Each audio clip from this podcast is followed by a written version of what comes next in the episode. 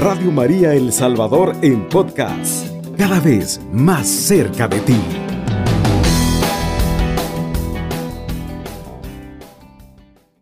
Este día, como hombres en victoria, queremos compartir con ustedes un tema muy importante.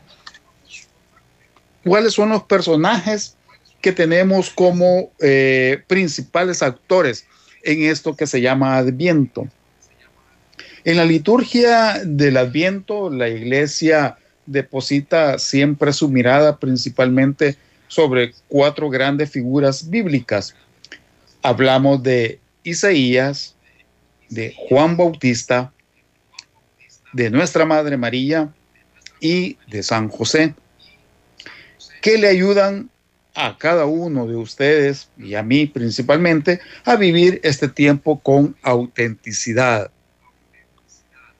Veamos en la liturgia del Adviento que la iglesia deposita, veamos el primer personaje, veamos Isaías. Y la pregunta sería, ¿y Isaías qué tiene que ver con el Adviento, hermano?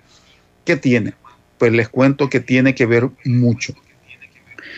De Isaías decimos de que es el primer personaje de muchos autores antiguos y a quienes le llaman el evangelista del Antiguo Testamento, si ustedes recuerdan, pues Isaías es el que, el profeta Isaías es el que eh, va profetizando toda la vida de Jesús. Por lo tanto, muchos le llaman el evangelista del Antiguo Testamento. Eh, se lee durante el Adviento según una costumbre presente en todas las tradiciones litúrgicas ya que Isaías expresa con gran belleza la esperanza que ha confortado al pueblo elegido en los momentos difíciles de su historia. Estamos hablando del pueblo de Israel. Esperanza que brota de la fe, tal como lo recuerda el Papa Benedicto XVI. El profeta se encuentra, el profeta encuentra su alegría y su fuerza en la palabra del Señor. Y eso es lo que vivía Isaías, ¿verdad? Vivía mucho la palabra del Señor y tuvo esa dicha de, ser elegido por Dios para poder eh, profetizar todo lo referente a la vida de nuestro Señor Jesucristo.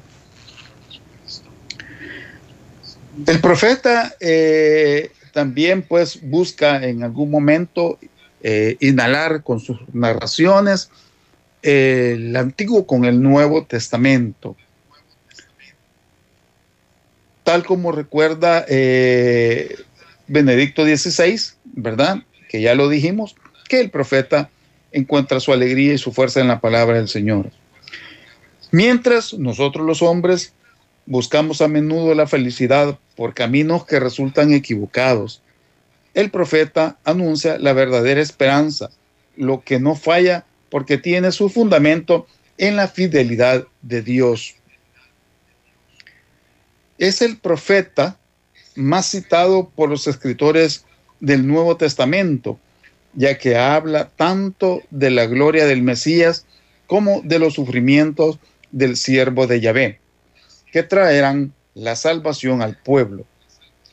En Adviento de él se toma la mayoría de las primeras lecturas de la misa. Si somos muy curiosos, hermanos, y vamos a misa, vamos a ver de que la mayoría de las, de las primeras lecturas eh, que tenemos durante el tiempo de Adviento, que son cuatro semanas, son tomadas del libro de Isaías. Tanto feriales como dominicales, o sea, no importa la Eucaristía, ya sea de que estemos celebrando una festividad o, las lecturas, las primeras lecturas de nuestras misas dominicales y del oficio de la lectura. Esos textos son un anuncio de la esperanza para los hombres de todos los tiempos, independientemente de las circunstancias concretas que nos toque vivir todos ansiamos un tiempo en el que las víctimas del egoísmo encuentren justicia, en que las armas se transformen en instrumentos de trabajo y que los pueblos vivamos unidos, que no haya tanta violencia, que no haya tanta envidia, que no haya tanto rencor, que no haya tanto chambre, que no haya tanta corrupción. Todo eso es lo que anhelamos en este momento de adviento. Al mismo tiempo, Isaías invita a no permanecer con los brazos cruzados, a preparar activamente el camino del Señor, a hacer posible su venida al mundo. Preparad el camino al Señor, allanad en la estepa una calzada para nuestro Dios, que los valles se levanten, que montes y colinas se abajen, que lo torcido se enderece y lo escabroso se iguale.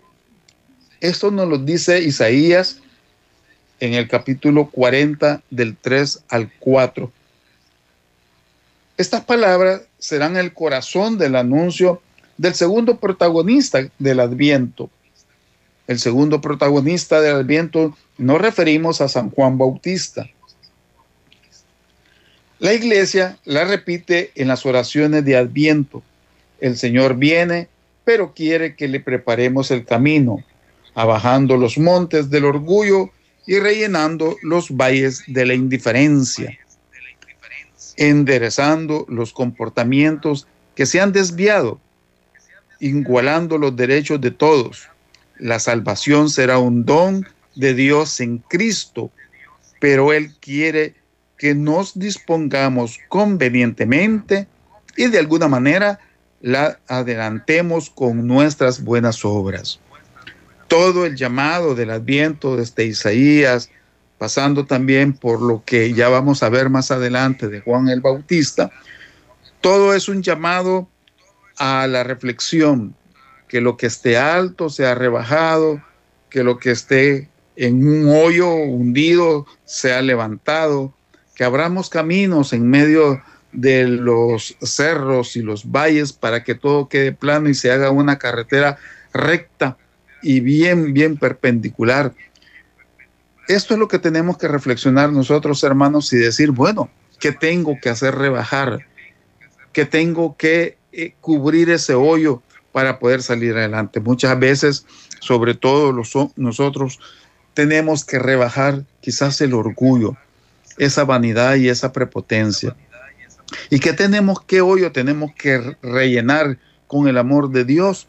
Pues quizás el dolor, la tristeza, eh, algo que nos aqueja, algún dolor en especial, la pérdida de un familiar, eh, la enfermedad de alguien, eh, la falta de algún trabajo, tantas cosas que nos preocupan, que crean un orificio en nuestro corazón y que no, no es rellenado, sino que puede ser rellenado solamente con el amor de Dios, pero cuando nosotros nos abrimos hacia Él cuando nosotros disponemos a abrirnos hacia Él, cuando nosotros lo aceptamos como nuestro Señor y Salvador. El segundo personaje de el Adviento que interviene fuertemente en estas cuatro semanas que estamos en la preparación de la venida de nuestro Señor Jesucristo, en que estamos listos para eh, celebrar la Navidad, el nacimiento de Jesús, es Juan el Bautista. Él es el segundo personaje de Adviento, cuya historia se lee los domingos segundos en sus tres ciclos. Cuando hablo de tres ciclos, estamos hablando del ciclo A, del ciclo B y del ciclo C, que son los tres ciclos que nuestra iglesia tiene dentro del, año litúrgico y que cada año litúrgico pues nosotros tenemos eh, esas, esas o distinguimos, mejor dicho, los años litúrgicos por tres letras, la A, la B y la C, y que se van intercalando y se repiten, ¿verdad?, cada tres años. Eh, eh, eh, pues la iglesia ha querido dividir para nosotros los católicos, si vamos a misa todos los días de forma consecutiva en esos tres años, abarcando el ciclo A, B y C, lo que vamos a obtener es que podemos haber leído completamente la Biblia, la palabra de Dios, en esos tres años, bajo la luz del Espíritu Santo, difundida a través de nuestra iglesia, a través del magisterio de la iglesia. Los días feriales, o sea, los días de fiesta, desde el sábado de la segunda semana hasta el viernes de la tercera semana de Adviento, las, las lecturas patrísticas del segundo y tercer domingo, tomadas de, de Eusebio o de Cesarea y de San Agustín, reflexionan sobre su mensaje, su ayuno, su ascetismo y su oración en la soledad del desierto, que son un estímulo para los que quieren acoger al Cordero de Dios que quita el pecado del mundo, según el Evangelio de San Juan capítulo 1 versículo 29. Bien encarna, por lo tanto, el espíritu del adviento. Juan es el, el punto de unión entre el Antiguo y el Nuevo Testamento, entre las promesas y los cumplimientos. Es el último de los profetas de Israel que anuncia como ellos la llegada del Mesías invitando a la conversión. Y el primero de los evangelistas da testimonio de que el Mesías ya ha venido, señalándolo entre los hombres. Después de varios años de retiro y soledad, Juan Bautista comenzó su tarea de predicación. Muchos lo escucharon y se acercaron al río para participar en el rito penitencial que él proponía. Insistía en que la urgencia de la conversión estaba motivada por la llegada inminente del reino de Dios, tantas veces anunciado por los profetas. Supo reconocer al Mesías y dar testimonio de él. San Juan Bautista, quizás su testimonio más significativo, sea el que da poco antes de morir, cuando manda a mensajeros a preguntar a Jesús, ¿eres tú el que tenía que venir o esperamos a otro. Cualquiera podría decir que a pesar de que Juan Bautista era primo, hermano con Jesús, como si hubiera dudado de que Jesús era el Mesías. Pero no es esa la intención de Juan Bautista, dudar de Jesús.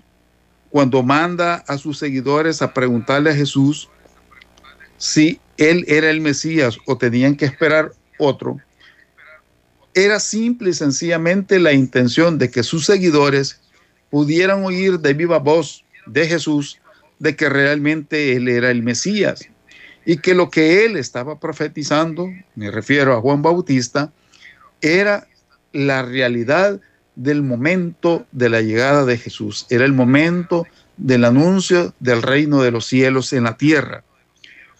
Recordemos que los israelitas querían de que el, el Mesías viniera quizás en un carro de fuego, con un gran ejército, y arrasara con el imperio romano para liberarlos del yugo de los romanos y poder eh, tener paz y que ese reino escogido fuera fuerte y que se pudiera tener un ejército poderoso y poder vencer a todos los pueblos que habían en esa época. Sin embargo, Jesús nació en el silencio, nació en una noche fría en Belén, en un establo, acompañado solamente de, eh, de una vaca, de un buey, ¿verdad? Y que los ángeles pues salen al campo a anunciarle a los pastores de que el, el rey ha nacido, que el Salvador ha nacido. Y se le da a conocer a la gente más humilde y a la más sencilla, de que Jesús había nacido. Este es otro tema para discutir porque podríamos decir, bueno, ¿y por qué Jesús prefirió, verdad, eh, nacer en el anonimato? Pero hay una razón por la cual era importantísimo también que Jesús naciera de esa manera. La franqueza de la pregunta es la garantía de su seriedad. Juan se encuentra al final de su existencia caracterizada por las privaciones, vivir de saltamontes y miel silvestre en el desierto no tiene nada que ver con las excursiones turísticas a los lugares santos o con las idealizaciones de las personas devotas. Él, no ha él lo ha hecho sostenido por el convencimiento de una misión divina. Divina. Ahora todo parece hundirse ya que Jesús no respondía a las expectativas de Juan. Radio María El Salvador, 107.3 FM, 24 horas.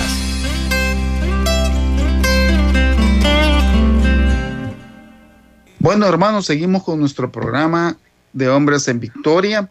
Estamos con el tema los personajes del Adviento. Estamos hablando de Isaías, de Juan Bautista, de nuestra Madre María y de San José que son protagonistas importantes en el Adviento para que nosotros podamos comprender con mayor claridad qué es el Adviento. Se nos ha enseñado pues que el Adviento es el tiempo de espera, el tiempo de preparación para la Navidad, para el nacimiento de Jesús y que debemos de preparar nuestros caminos, que debemos de preparar nuestra vida, que debemos de buscar el cambio, de la reconciliación, el perdón, que debemos de buscar también el encuentro personal con nuestro Señor Jesucristo. Pero eh, visto este tema, desde estos cuatro personajes, también vamos a encontrar cosas maravillosas que nos van a ayudar a poder comprender, entender y sobre todo vivir con mucha más claridad y con mucha más facilidad lo que es el adviento. Hablábamos de que Juan Bautista, pues, eh, se había convertido en un embajador de, Jesús al proclamarlo, ¿verdad? Que un Mesías estaba ya para salvar a la humanidad, que se convirtieran y que él era más grande que él, pues él no era ni digno de desatarle las correas de sus sandalias. Yo bautizo con agua, decía Juan Bautista, pero Él los bautizará con fuego, con el fuego del Espíritu Santo.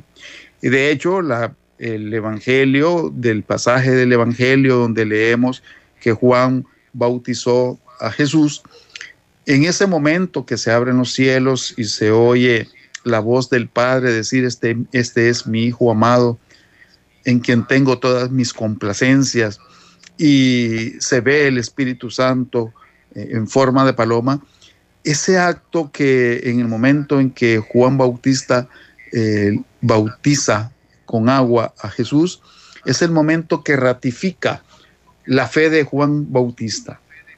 Ahí Juan comprende total y plenamente de que Jesús es el verdadero Mesías.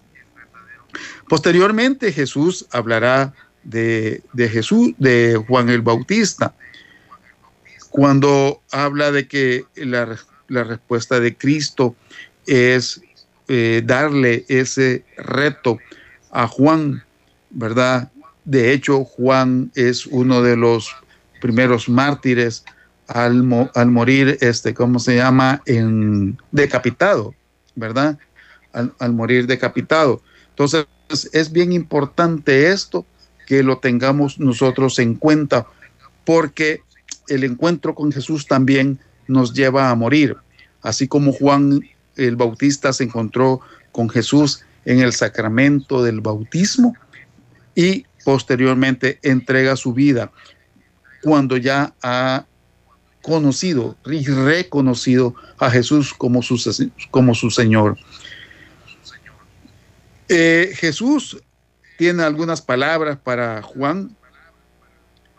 Juan conocía las obras de Jesús, pero en cierto momento, mientras estaba esperándolo, eh, y hubo un momentito ahí de, de preguntas de Juan, eh, Jesús habla y irrumpe en el mundo la novedad de Dios que cumple las promesas del Antiguo Testamento, superándolas que va más allá de nuestras expectativas y que rompe nuestros esquemas, que nos obliga a hacernos pequeños para ver más allá de las apariencias, los signos que muestran que Jesús es el que vino, el que vendrá y el que está viniendo todos los días y a cada momento a nuestras vidas.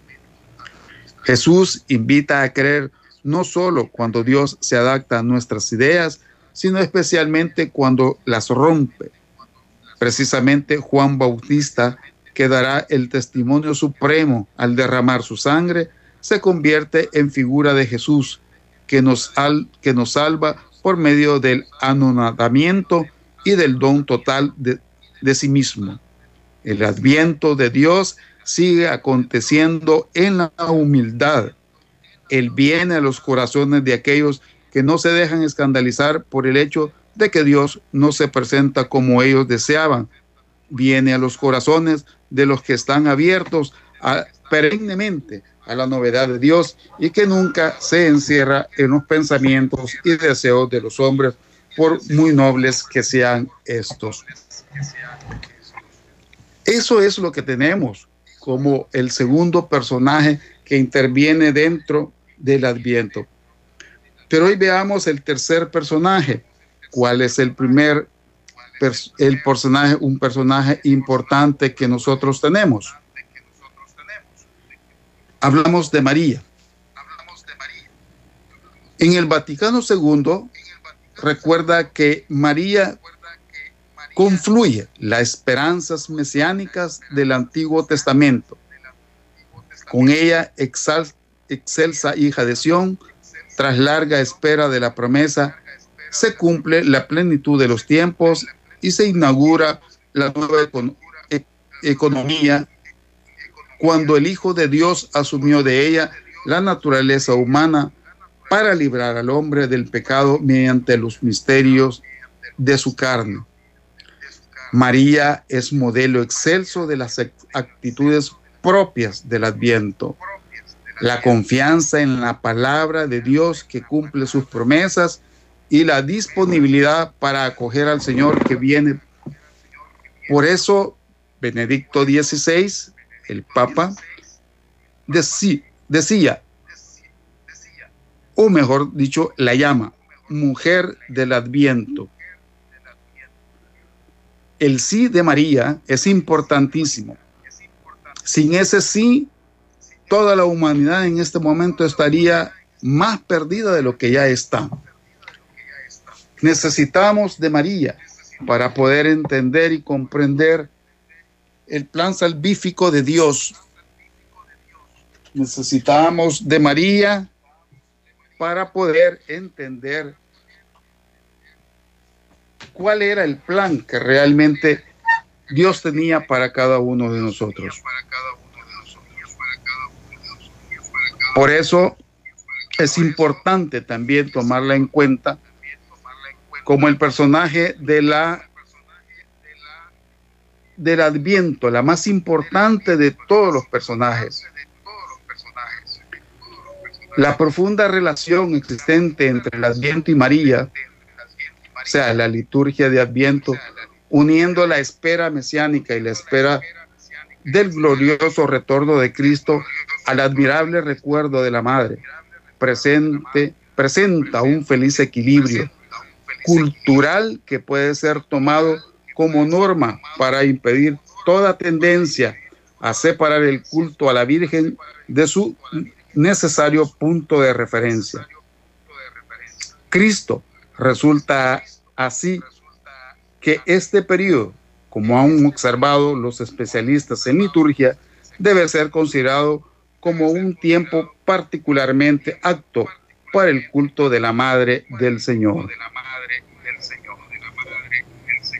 De hecho, en las misas del Adviento, María está presente en los textos bíblicos y en las oraciones subrayando el, el paralelismo entre Adán y Cristo y entre Eva y María. Muy común en los santos padres, los textos de la liturgia de las de las liturgias de la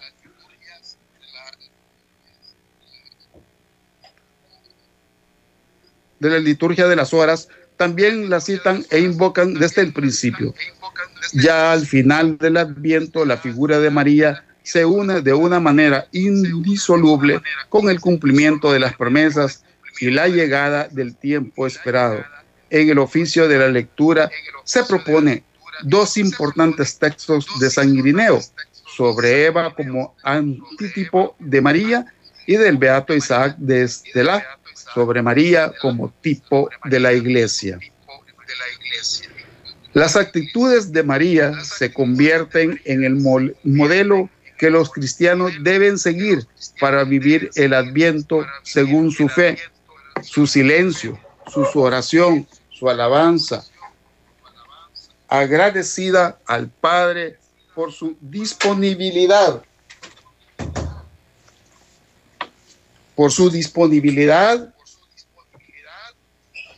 y por la y por la entrega total que nuestra madre tiene para poder aceptar a nuestro Señor Jesucristo como nuestro Salvador.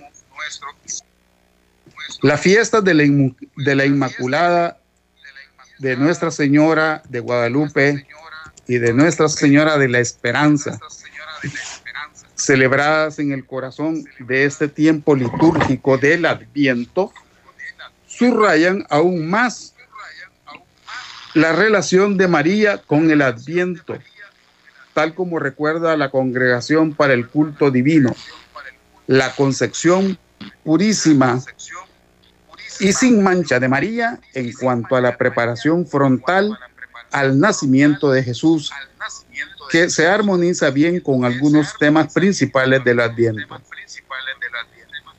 no se remite a la larga espera mesiánica y recuerda profecías y símbolos del Antiguo Testamento, empleados también en la liturgia del Adviento.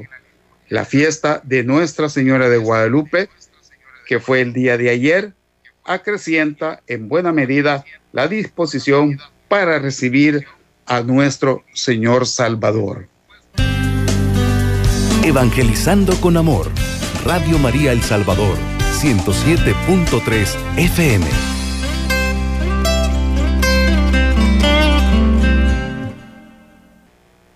Bueno, estamos de regreso en su programa de Hombres en Victoria en este día lunes. En tiempo de Adviento estamos con el tema de los personajes que intervienen en el Adviento, los personajes más importantes del Adviento por supuesto, aparte del nacimiento de nuestro Señor Jesucristo. Hemos visto la importancia del profeta Isaías en este proceso litúrgico del Adviento. Hemos visto también la participación muy activa y fuerte de Juan el Bautista. María como la principal, el principal personaje del Adviento, eh, la más importante de todos, pues es la que nos abre la salvación al decirle sí a nuestro Padre Celestial y poder aceptar llevar en su vientre a nuestro Señor Jesucristo durante nueve meses para hacerlo vida, para hacerlo hombre, para traerlo a la tierra y que Él pudiera convivir con nosotros y pudiera unirse, ¿verdad? A nuestra fragilidad, eh, fuera eh, partícipe, pues, de todo lo que un ser humano puede vivir, cómo vive el ser humano con todas sus eh, dificultades. Recordemos que Jesús sigue siendo Dios a pesar de ser humano, ¿verdad? Es igual a todo ser humano, menos en el pecado.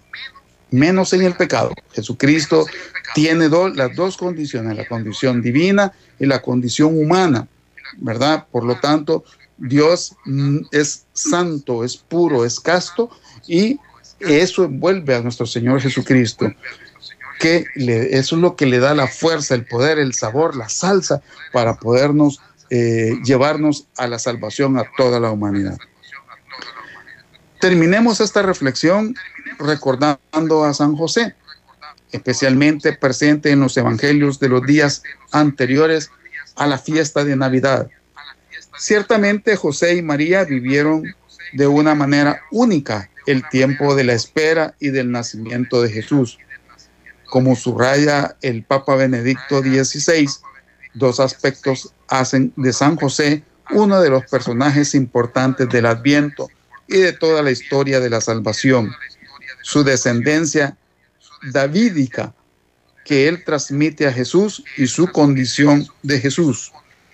Cuando hablamos de descendencia David, estamos hablando del rey David. Es el primer rey que Israel tiene y por lo tanto la estirpe de ser rey la lleva en su sangre San José y por ser papá, ¿verdad? El custodio del Redentor se la transmite también a nuestro Señor Jesucristo para que Él también sea de esa misma estirpe de, eh, de reyes, ¿verdad? Es rey de, de, reyes, Señor de señores, el príncipe de la paz. Respecto al primer punto, recuerda que José pertenece a la estirpe de David. Lo vemos en, en el Evangelio según San Mateo, capítulo 1, versículo 20 en cuanto que Jesús es legalmente el hijo de José. Lo vemos en Lucas, capítulo 4, versículo 22.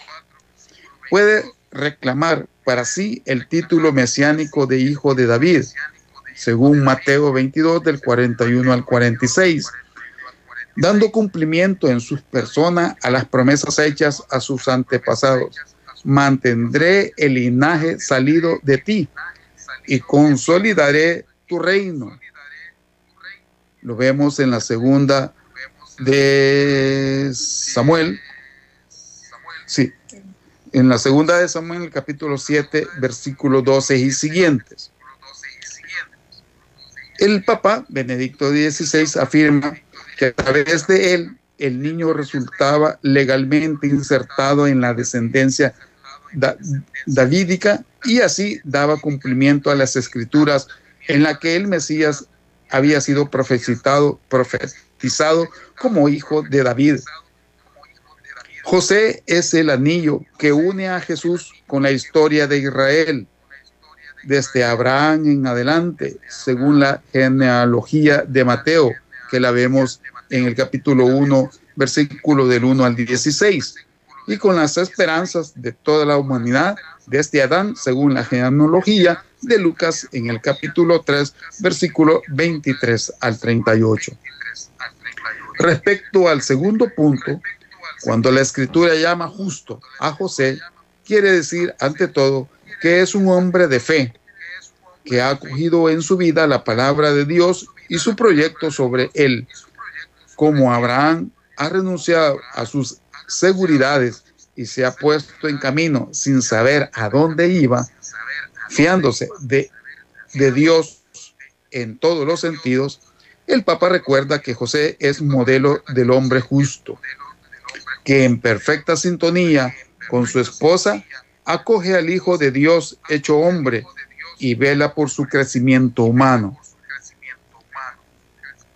Qué grande es el trabajo de José cuando realmente la mujer con la que él se estaba desposando estaba embarazada por el Espíritu Santo, donde él no la había conocido. Por lo tanto, ese amor profundo de José al amor de Dios hace de que acoja a María, sabiendo de que en el vientre de María estaba Dios hecho hombre. Imaginémonos, hermanos, que tan grande es el trabajo de José de enseñarle los primeros pasos de la vida a nuestro Señor Jesucristo, de amarlo, de servirlo. Nosotros cuando tenemos un bebé en casa, lo que ya somos papás y hemos tenido nuestros hijos, sabemos que nos develamos, ¿verdad? Cuando están tiernitos, porque los bebés piden comida cada dos horas, por cualquier dolor, por cualquier, si tienen sueño lloran, si tienen hambre lloran, si se han mojado en los pañales lloran. Y nosotros vamos entendiendo y comprendiendo también eso de ser papá.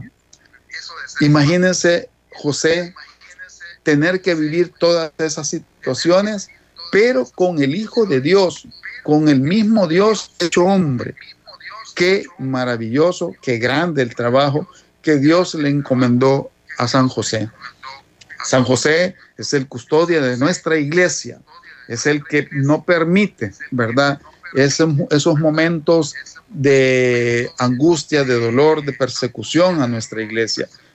así como fue el custodio del Redentor, también ha sido el custodio de nuestra iglesia, nuestro Señor San José.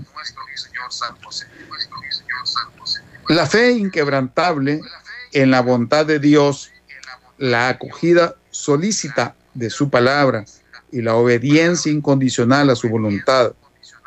Por eso añade el Papa, en él se anuncia el hombre nuevo que mira con fe y fortaleza el futuro. No sigue su propio proyecto, sino que se confía a la infinita misericordia de aquel que cumple las profecías y abre el tiempo de la salvación.